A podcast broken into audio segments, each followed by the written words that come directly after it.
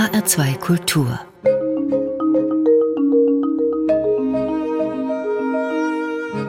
Hörbuchzeit Heute mit Dorothee Meyer-Karweg und Nicole Abraham. Zu Beginn werden wir über das neue Hörbuch von Michael Köhlmeier sprechen. Das schöne 59 Begeisterungen. Weiter geht es mit Anne Serres fantastischem Märchen Die Gouvernanten. Räuber Hotzenplotz, die kleine Hexe, der kleine Wassermann, das kleine Gespenst und Krabbert. Das sind Figuren, die Ottfried Preußler geschaffen hat. Und wie war Ottfried Preußler so privat? Wir sprechen über die erste vollständige Biografie von Tillmann Spreckelsen, die zu Preußlers 100. Geburtstag erschienen ist. Im Anschluss haben wir dann auch wieder ein Kinder- und Jugendhörbuch für Sie aus der neuen Reihe Wilde Woche. Montags ist immer Safari von Johanna Prinz. Der Autor und Hörbuchsprecher Michael Köhlmeier wurde für seine Arbeiten vielfach ausgezeichnet. Er hat nun ein Buch und Hörbuch mit dem Titel Das Schöne, 59 Begeisterungen herausgegeben. Dorothee Meyer-Karwig, wo ist ihm das Schöne denn begegnet? Ja, vor allem in der Literatur und auch in der Musik, grob gesagt in den schönen Künsten. Das heißt, wir haben es hier nicht mit einem Roman zu tun, sondern mit einer Anzahl von kurzgelesenen Texten? Ja, genau so ist es. Es sind 59 kürzere Texte, die einladen, sich mit Literatur und Musik zu beschäftigen und sich von diesen Dingen verführen zu lassen. Klingt nach einem schönen Gegengewicht zu Krieg und Gewalt um uns herum. Ja, offensichtlich ist es ein Bedürfnis mancher Autoren und ich denke auch der Hörer all diesem negativen Bedürfnis Bedrohlichen auch mal etwas Positives entgegenzusetzen. Na, dann möchten wir aber jetzt wissen, wo begegnet Michael Köhlmeier denn dem Schönen konkret? Er beginnt mit Mozarts 40. Symphonie und zwar dirigiert von Karl Böhm. Ein Musikstück, das er schon in der Jugend immer wieder hörte. Und da hören wir mal rein in den Text. Natürlich liest, besser erzählt Michael Köhlmeier selbst. Diese Musik war das Substrat des Unbegreiflichen, dem wir in aller Kunst begegnen. Und auf einmal war ich von Stolz erfüllt. Aber eben nicht von einem heiligen Stolz, der ja allein des Wortes wegen auf ein göttliches Wesen hinweisen würde. Ich war stolz, derselben Gattung anzugehören, der Mozart angehörte. Ich war stolz, ein Mensch zu sein. Und war doch erst so jung und hatte noch so viel Menschsein vor mir. Ich diskutiere mit einem guten Freund, er ist Schauspieler, Regisseur und Theaterdirektor. Ich sage, der Mensch muss Literatur, Kunst, Theater, Musik wollen. Brauchen tut er dies alles nicht. Er sagt nein, der Mensch braucht Kultur. Und er begründet es damit, dass wir in unserem Dauerkampf gegen die Natur untergehen würden, längst untergegangen wären, spätestens nachdem uns Nietzsche den Tod Gottes gemeldet hat, wenn wir, die wir allein im Universum sind, nicht das Fähnchen unserer Identität hochgehalten hätten und immer noch hochhalten, und das könne einzig dadurch geschehen, dass wir stolz darauf sind, Menschen zu sein. Es gebe, so fährt er fort, weiß Gott genug, was wir anrichten, auf das wir noch einmal, weiß Gott, nicht stolz sein können. Aber wenn uns ein menschliches Wunder begegnet, eben wie Mozarts 40. Symphonie, dann, so mein Freund, erkennen wir unsere Größe, unsere Einmaligkeit und unsere Freiheit. Und deshalb brauchen wir Kultur. Also wir brauchen die Kultur als so eine Art Gegengewicht. Und er listet dann in den folgenden Texten Kulturbegegnungen auf, die ihm nachhaltig in Erinnerung geblieben sind. Und das reicht bei Michael Köhlmeier von Tolstois Anna Karenina über Thomas Manns Zauberberg, die Odyssee, Samuel Becketts Warten auf Godot, geht aber auch bis zu Wilhelm Busch, Georges Simenon, Agatha Christie oder auch Bob Dylan und sogar Johannes Mario Simmel. Das heißt, Michael Köhmeier lässt sich von vielem begeistern und auch anregen. Ja, die Bandbreite ist äh, sehr schön groß und das ist wunderbar zu hören und regt auch entsprechend an. Und wir hören jetzt einen Ausschnitt über ein Buch von Mark Twain, nämlich die Abenteuer des Huckleberry Finn, ein Roman, den Michael Köhlmeier zur Weltliteratur zählt. Er kenne kein anderes Buch, in dem so radikal über Freiheit erzählt werde. In einer der schönsten Szenen des Romans sitzt Huckleberry nachts mitten in einem gewaltigen Gewitter auf einem Berg. Er hört den rollenden Donner, sieht die letzten Sterne, bevor sie hinter den Wolken verschwinden. er ist frei. Wir ahnen, dass solche absolute Freiheit kein langes Leben verspricht und dass sie vielleicht nur erträglich ist, wenn die Elemente der Natur uns aufnehmen und wenigstens für eine kleine Stunde zurückführen in die Bewusstlosigkeit, bevor Eva die Frucht vom Baum der Erkenntnis gepflückt hat. Zeig mir die Romane, die man mit zehn Jahren begeistert liest, die man mit zwanzig wieder liest, womöglich mit noch größerer Begeisterung, die einen ein ganzes Leben lang begleiten, die dem dreißig, vierzig, sechzigjährigen immer neues Vergnügen, neue Erkenntnisse bieten, die ihn immer neue seelische Tiefen blicken lassen. Die Abenteuer des Huckleberry Finn ist gewiss einer davon. Ja, das fällt auf bei Michael Köhlmeier. Viele Bücher begleiten ihn ein Leben lang, werden mehrfach von ihm gelesen und dann, je nach Alter, auch mal unterschiedlich betrachtet. Michael Köhmeier liest selbst. Also ich habe das Gefühl, dass es auch wirklich niemanden anderen gibt, der das machen könnte oder sollte. ja, er ist ein sehr großer Geschichtenerzähler. So habe ich ihn ja auch vor vielen Jahren selbst kennengelernt mit einem Projekt, wo er griechische Sagen frei nacherzählte. Und auch hier klingen seine Betrachtungen fast wie frei erzählt. Er hat eine wunderbar schöne und auch melodische Stimme und man spürt in jedem Satz seine Begeisterung, auch eine gewisse Dringlichkeit und Sinnlichkeit. Also Sinnlichkeit in dem Sinn, dass er die Welt der Bücher und der Musik mit allen Sinnen aufnimmt und uns davon dann eben erzählt. Das klingt nach einer richtig großen Empfehlung von Ihnen. Ja, es ist ein wunderbares Hörbuch. Es sind Anregungen und ich habe mich sehr gerne von denen anregen lassen. Ab und an kommt auch Kritik an der heutigen Kulturdiskussion hoch. Dann spricht er über den Begriff alte weiße Männer, zu denen er ja auch gehört, oder den der kulturellen Aneignungen, Bezeichnungen, die man angeblich nicht mehr benutzen darf und so weiter. Und mit diesen Themen setzt er sich aber auch sehr sachlich und auch mit einer gewissen Empathie auseinander. Trotzdem, so ganz akzeptieren kann er den neuen Rigorismus nicht, was ich auch ganz gut verstehe. Ich bin eben auch bald eine alte weiße Frau. Michael Köhlmeier, das Schöne, 59 Begeisterungen. Gelesen vom Autor selbst. Eine MP3-CD, das sind sieben Stunden und sechs Minuten, kostet 23 Euro und ist bei der Hörverlag erschienen. Anne Serre wurde 1960 in Bordeaux geboren und hat seit ihrem Romandebüt 1992 16 Romane und Bände mit Kurzgeschichten veröffentlicht. Für Im Herzen eines goldenen Sommers, die erste Veröffentlichung auf Deutsch, erhielt sie 2020 den Prix Goncourt de la Nouvelle. Die Gouvernanten von Anne Serre erschien in Frankreich schon 1992 und wurde nun von Patricia Klobuschitzky aus dem Französischen übersetzt. Beschrieben wird es als fantastisches Märchen. Aber eine Geschichte für Kinder steckt nicht dahinter, oder Dorothee Meyer-Karweg? Nein, definitiv nicht. Dafür ist diese Geschichte viel zu, ich sag mal, sinnlich und auch erotisch. Das klingt vielversprechend. Wer sind denn diese Gouvernanten? Das sind drei junge, hübsche Damen, Eleonore, Laura und Ines. Und die wurden angestellt von einem Ehepaar, das in einer Villa mit parkähnlichem Garten lebt. Und die Gouvernanten sollen eigentlich einige kleinere Jungen beaufsichtigen. Allerdings kommen sie dieser Pflicht nur sehr nachlässig nach. Jetzt bin ich neugierig. Was machen Sie stattdessen? Ach, sie flanieren durch den verwunschenen Park, sie lassen sich treiben, flirrend wie Schmetterlinge vielleicht, die von Blüte zu Blüte schweben. Sie bringen das Anwesen allein durch ihre Anwesenheit regelrecht zum Flirren und stecken alle Erwachsenen mit ihrer Sinnlichkeit an.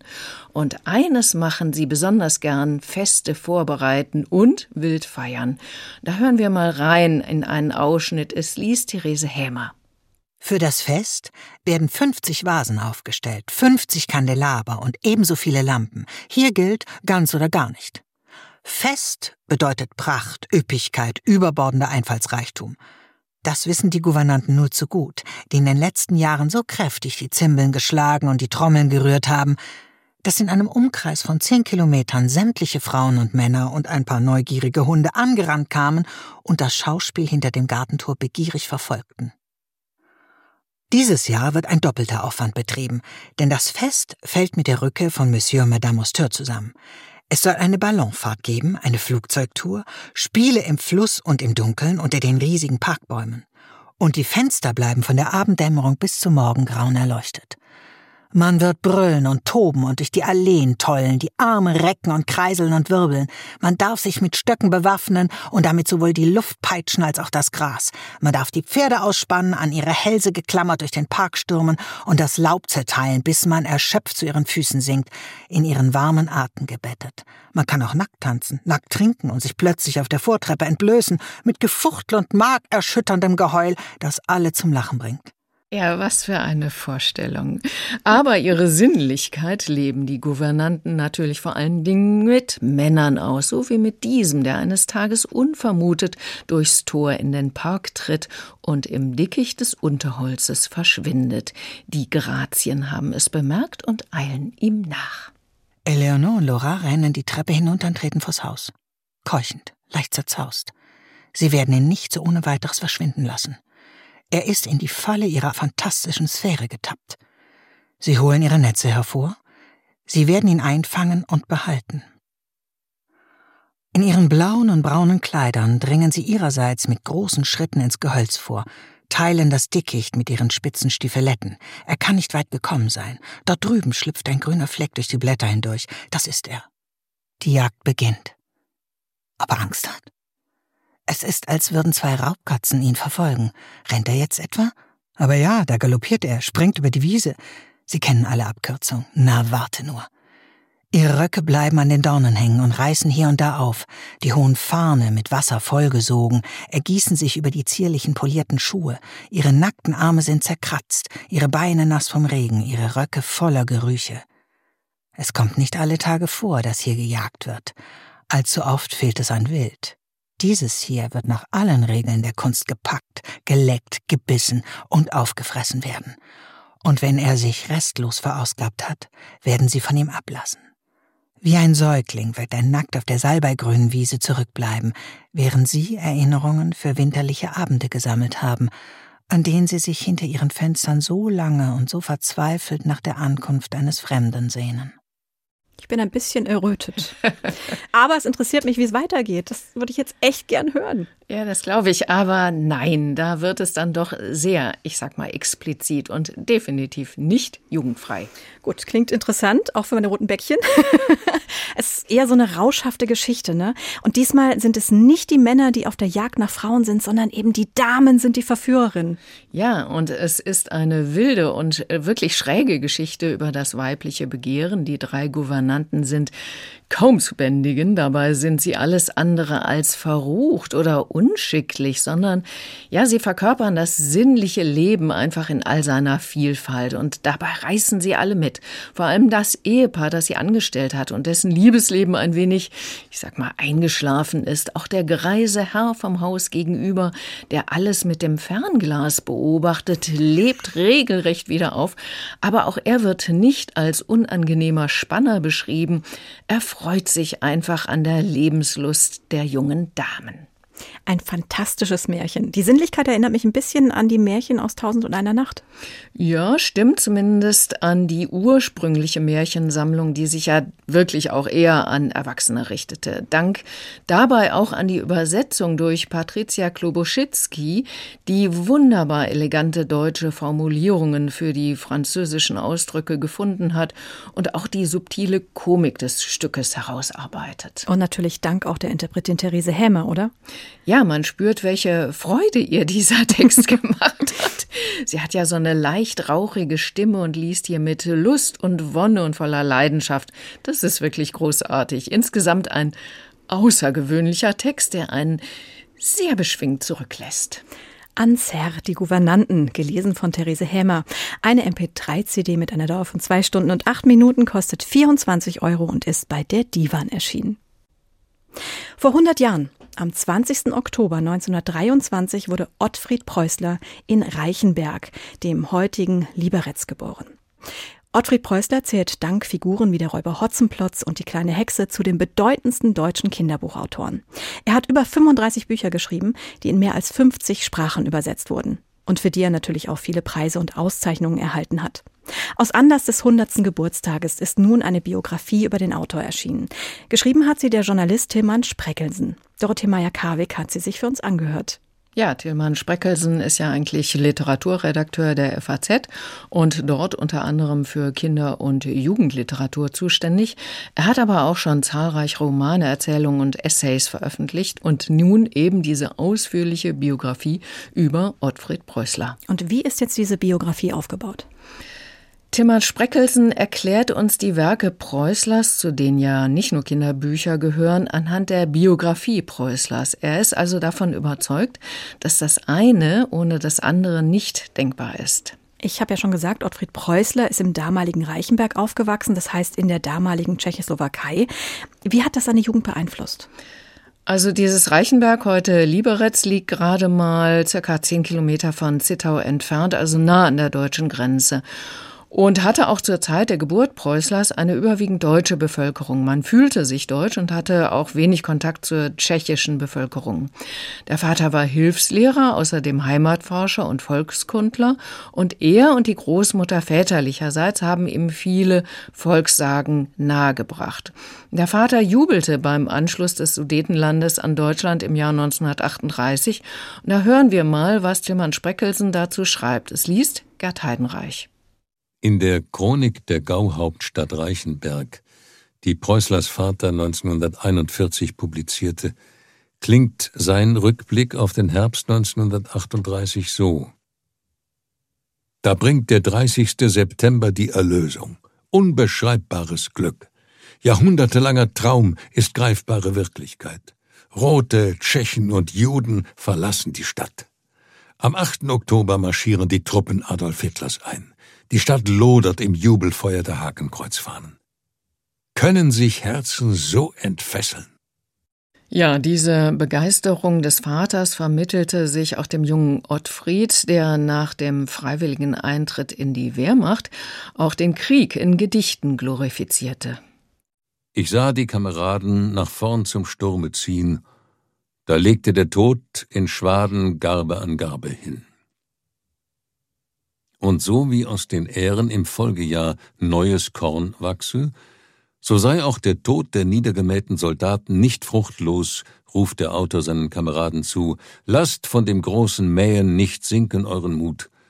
Ich sehe das Reich erstehen aus jungem Soldatenblut. Dem jungen Autor einer solchen Botschaft kann man zugute halten, dass er nach dem Krieg anders darüber dachte und erklärtermaßen keine Waffe mehr anfassen wollte, nicht einmal auf der Kirmes. So schreibt Preußler am 6. Juni 1951 an seinen ehemaligen Kriegskameraden Bartsch, Nein, mit uns wird wohl niemand mehr eine reine Freude haben, wenn er uns wieder eine Knarre in die Hand drücken will. Hoffentlich kommt es nicht erst dazu, denn obwohl wir einmal von ganzem Herzen Soldaten gewesen sind, ein zweites Mal wäre das kaum mehr der Fall. Ja, auch Ottfried Preußlers erster Jugendroman Erntelager Geier war voll auf Linie der Nationalsozialisten. Das finde ich sehr erstaunlich, dass sich das dann so gewendet hat. Ne? Er mhm. wurde dann Pazifist und er hat dann fantasievolle Kinderbücher geschrieben. Ja, der Krieg und auch fünf Jahre Kriegsgefangenschaft haben ihn tief bewegt und er hat seine Verirrungen im Nationalsozialismus dann reflektiert und ist auch sehr selbstkritisch damit umgegangen. Also diesen Jugendroman Erntelager Geier, den äh, wollte er, dann hat er nicht unbedingt erwähnt. Er hat öfter gesagt, sein erstes Kinderbuch sei Der kleine Wassermann gewesen. Aber darüber hinaus hat er doch auch immer wieder gesagt, nein, ich war da von den Nationalsozialisten begeistert. Ich habe das nicht mitbekommen, was das für ein äh, großes Unrecht war. Jedenfalls, als er nach fünf Jahren Kriegsgefangenschaft nach Hause kam, hatte er das Gefühl, auch Zeit aufholen zu müssen und war dann sehr umtriebig, schrieb für Zeitungen und den Rundfunk. Und da er schnell heiratete und bald eine Familie versorgen musste, suchte er sich einen Brotberuf. Also er wurde Volksschullehrer, später auch Rektor. Ein Beruf, den er auch übrigens sehr gerne ausübte. Mhm. Es war also kein in den Tag hinein lebender Poet. so offensichtlich ein strukturierter und strebsamer Mensch. Ja, das vermittelt Tillmann Spreckelsen in dieser Biografie. Preußler hat als Lehrer und Rektor auch immer nebenher die Kinderbücher geschrieben. In seinen Büchern werden Übernatürliches und Alltägliches ja miteinander verwoben und die kleinen Helden kommen auch wie er selbst letztendlich durch Selbstreflexion und gute weise Unterstützer auch, wie den Karpfen Cyprinus, den Uhu Schuhu oder den Raben Abraxas immer auf die richtige Spur. Der Karpfen aus dem kleinen Wassermann. Genau, das war eben dann das erste Kinderbuch, das 1956 beim Verlag Thienemann erschien und es folgten dann eben die kleine Hexe, der Räuber Hotzenplotz, das kleine Gespenst und so weiter. Aber am beeindruckendsten für mich ist sicher das Jugendbuch Krabbert. Das Buch, in dem der Titelheld Krabbert in die Fänge eines bösen Magiers gerät und schließlich durch die Liebe eines Mädchens gerettet wird. Ein Buch, in dem er seine ganze Jugend im Nationalsozialismus verarbeitet hat. Spreckelsen zitiert Preußler, der dazu schrieb, Mein Krabbert ist die Geschichte eines jungen Menschen, der sich mit finsteren Mächten einlässt, von denen er fasziniert ist, bis er erkennt, worauf er sich da eingelassen hat, schreibt Preußler 1992. Es ist zugleich meine Geschichte, die Geschichte meiner Generation. Und es ist die Geschichte aller jungen Leute, die mit der Macht und ihren Verlockungen in Berührung kommen und sich darin verstricken. Tatsächlich trägt die Herrschaft des Müllers Züge eines totalitären Systems, das niemand unerlaubt verlassen darf, das von andauernder Kontrolle und Überwachung geprägt ist, bis hin zum lange Zeit glaubhaften Anspruch des Müllers, er allein bestimme, wer auf dieser Mühle sterbe. Ein System, das zugleich denjenigen, die sich darauf einlassen, Macht gegenüber Dritten verleiht. Ein System wie der NS-Staat. Ja, also für mich ist dieser Krabat wirklich die Krönung von Ottfried Preußlers Schaffen. Er hat auch viele Jahre daran gesessen. Das Hörbuch Ottfried Preußler Ein Leben in Geschichten ist über neun Stunden lang. Kann das einen so lange fesseln? Naja, Ottfried Preußler ist ja ein Autor, der viele von uns mit seinen Kinder- und Jugendbüchern geprägt hat und er lebte auch in einer Zeit, die große Umwälzungen mit sich brachte. Und ich finde, Tillmann Spreckelsen schafft es, uns die Brüche und Widersprüchlichkeiten der Person Preußler wirklich gut nahe zu bringen. Und trotz aller Details findet er immer zu seiner Linie zurück, Werk und Leben und Zeitströmung gekonnt miteinander zu verknüpfen. Und Gerd Heinreich scheint auch der richtige Sprecher für solch einen Sachtext zu sein. Ja, Gerd Heidenreich findet in seiner Lesung eine schöne Balance zwischen Ruhe und Kraft. Er klingt gelassen, aber nie langweilig und er schafft es, uns mit jedem Satz so in den Bann zu ziehen. Also ich habe ihm sehr gern zugehört. Stundenlang. Stundenlang. Tillmann Spreckelsen, Ottfried Preußler, ein Leben in Geschichten gelesen von Gerd Heidenreich. Der Download von Hörbuch Hamburg ist 9 Stunden und 15 Minuten lang, kostet 20,95 Euro. Und wer mehr von Ottfried Preußler hören möchte, im Verlag Hörbuch Hamburg sind viele seiner Kinder- und Jugendbuchklassiker als Lesung und oder Hörspiele erschienen. Johanna Prinz hat einen mehr als interessanten Lebenslauf für eine Kinderbuchautorin. Sie ist promovierte Diplombiologin, war früher Affenforscherin im Zoo, leitete den Bildungsbereich eines großen Naturkundemuseums und danach ein Nationalparkhaus am Wattenmeer. Als Kinderbuchautorin schreibt sie Sachbücher und mit Montags ist immer Safari ihren ersten Kinderroman. Das Kinderhörbuch ist der erste Teil der Reihe Wilde Woche. Dorothee Meyer-Karwig, was ist denn darunter zu verstehen? Ja, diese Reihe möchte Kindern ab sechs mit spannenden und lustigen Abenteuern die Welt der Tiere rund um den Globus nahebringen. Also es beginnt eben mit dem Montag. Montags ist immer Safari. Da geht es um die Welt der afrikanischen Savanne. Dienstags geht es in den Dschungel. Ja, und so gibt es dann für jeden Tag der Woche ein anderes Thema. Ja, das erschließt sich mir. Sehr gut. Wie werden denn diese Tiergeschichten erzählt?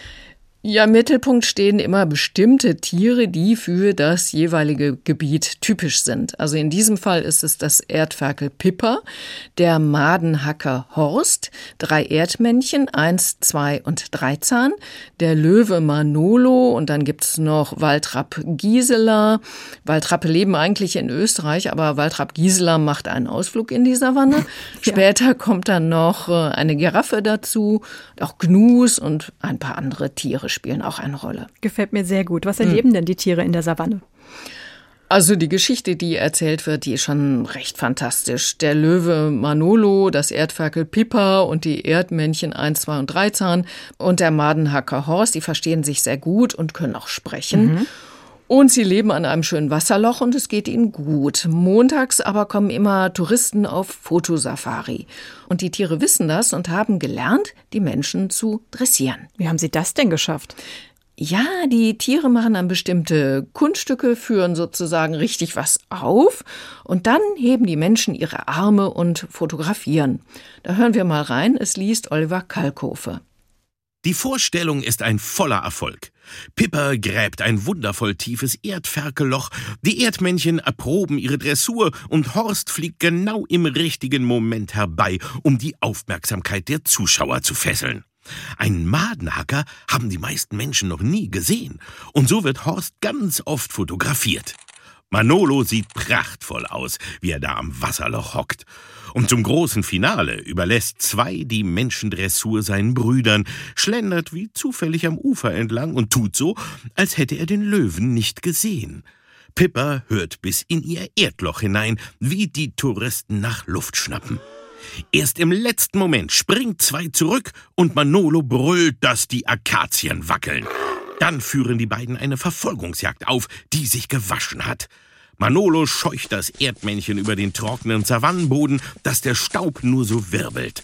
Zwei schlägt Haken und Purzelbäume und lässt den Löwen ein paar Mal ganz nah herankommen. Auf Manolos Zeichen hin springt er dann zu kurz und landet genau zwischen den großen Löwenpranken. Die Touristen vergessen fast zu fotografieren, so spannend ist es. Auf die Dressur der Erdmännchen achten sie schon lange nicht mehr. Zweis Schicksal scheint schon besiegelt, doch dann dreht er plötzlich eine elegante Pirouette und entkommt. Zum Abschluss läuft er auf den Erdmännchenbau zu, stellt sich mit eins und drei Zahn nochmal kurz auf die Hinterbeine und dann verschwinden alle drei unter der Erde. Wunderbar. Es war aber nicht nur Oliver Kalkofe zu hören, sondern auch immer wieder kleine Geräusche zwischendrin. Ja, das ist eine leicht inszenierte Lesung. Also es gibt so ein paar naturalistische oder auch witzige Geräusche und die lockern das Ganze auf. Und Oliver Kalkofe liest hier mit viel Wumms und Witz und gibt den einzelnen Tieren auch ihre sehr individuelle Stimme. Also es war ja schon sehr schön, aber für mhm. eine spannende Geschichte muss ja noch was Außergewöhnliches passieren. Ja, das ist natürlich Folgendes. Die Idylle droht zerstört zu werden. Eins der Erdmännchen hat nämlich weiße Blätter gefunden, die die Menschen von der Safari verloren haben. Und da Waldrapp Gisela mit Menschen aufgewachsen ist, kann sie die Schrift auf dem Papier entziffern und liest langsam vor. Bauplan, liest Gisela vor. Bungalow. Bungalow? unterbricht zwei. Die kenne ich. Das sind Dinger, in denen Menschen wohnen, weil sie doch keinen Bau haben. Die anderen Erdmännchen nicken. Bauplan? fragt Pippa. Wo wollen die Menschen denn bauen? Alle schauen erwartungsvoll auf Gisela, die noch immer über die Papiere gebeugt ist. Wasserloch. Hä? macht Dreizahn und kratzt sich am Ohr. Heißt es, sagt Pippa, aber eigentlich weiß sie die Antwort schon. Die Akazie auf der Zeichnung sieht wirklich genauso aus wie der Baum, neben dem sie gerade sitzen. Was bedeutet das? fragt zwei, und Pippa sieht, dass auch er die Akazie auf dem Papier anstarrt. Heißt das etwa? beginnt Horst und schließt dann den Schnabel. Hier? fragt Manolo. Leider ja, sagt Gisela und sieht auf einmal gar nicht mehr so vornehm aus. Entsetzt starren die Tiere sie an. Die Menschen wollen an unserem Wasserloch etwas bauen, haucht Pippa. Aber da wohnen wir doch, sagt eins. Ja, das idyllische Wasserloch soll bebaut werden. Die Tiere sind entsetzt und überlegen, das große Orakel zu fragen, was sie gegen die Bebauung machen können. Das große Orakel? ähm, was ist das jetzt? Ja, das wissen die Tiere auch nicht so genau. Sie machen sich aber auf die Suche und erleben dann viele Abenteuer in der Savanne und finden schließlich das Orakel. Und mit dessen Hilfe können die Tiere ihr Wasserloch wirklich retten. Und zwar, indem sie dafür sorgen, dass das Gebiet wegen der seltenen Tiere unter besonderen Schutz gestellt wird. Ich finde, das klingt nach einer wirklich witzigen Geschichte. Mhm. Ähm, hat es denn auch irgendwas mit der Realität zu tun? Die Reihe soll ja Kindern das Leben der Tiere in bestimmten Gebieten dieser Erde nahebringen. Ja, es ist schon eine ziemlich wilde Mischung aus Fantasie und Realität. Die Tiere können miteinander sprechen, Löwe und Erdferkel verstehen sich gut. Das entspricht nicht unbedingt der Realität, mhm. aber passt eben zu solch einer Kindergeschichte. Darüber hinaus gibt es aber durchaus was zu lernen. Beispielsweise, dass Madenhacker gerne auf Tieren wie Giraffen sitzen und diese von Insekten befreien. Außerdem warnen sie ihre Wirte vor Gefahren. Das ist also für beide von Vorteil. Oder wir lernen, dass Erdferkel gerne Höhlen bauen und dass Erdmännchen gerne gesellig sind. Aber das wissen wir natürlich schon. Also die meisten von uns, ja. Das sind eben so kleine Dinge, die Kinder hier erfahren. Und es sind eben erste Anreize, sich mit fremden Erdteilen und deren tierischen Bewohnern zu befassen. Im Booklet gibt es dann noch ein paar Hinweise dazu, was Fantasie und was Realität ist. Na, dann können wir mal gespannt sein auf die nächste Folge der Reihe Wilde Woche. Es wäre dann der Dienstag. Mhm. Johanna Prinz, montags ist immer Safari, gelesen von Oliver Kalkofe. Zwei CDs, eine Stunde 43 Minuten Hörspaß für Kinder ab sechs, kosten 12,99 Euro und sind bei CBJ Audio erschienen. Damit geht die Hörbuchzeit zu Ende. Es verabschieden sich Dorothee Meyer-Karweg und Nicole Abraham.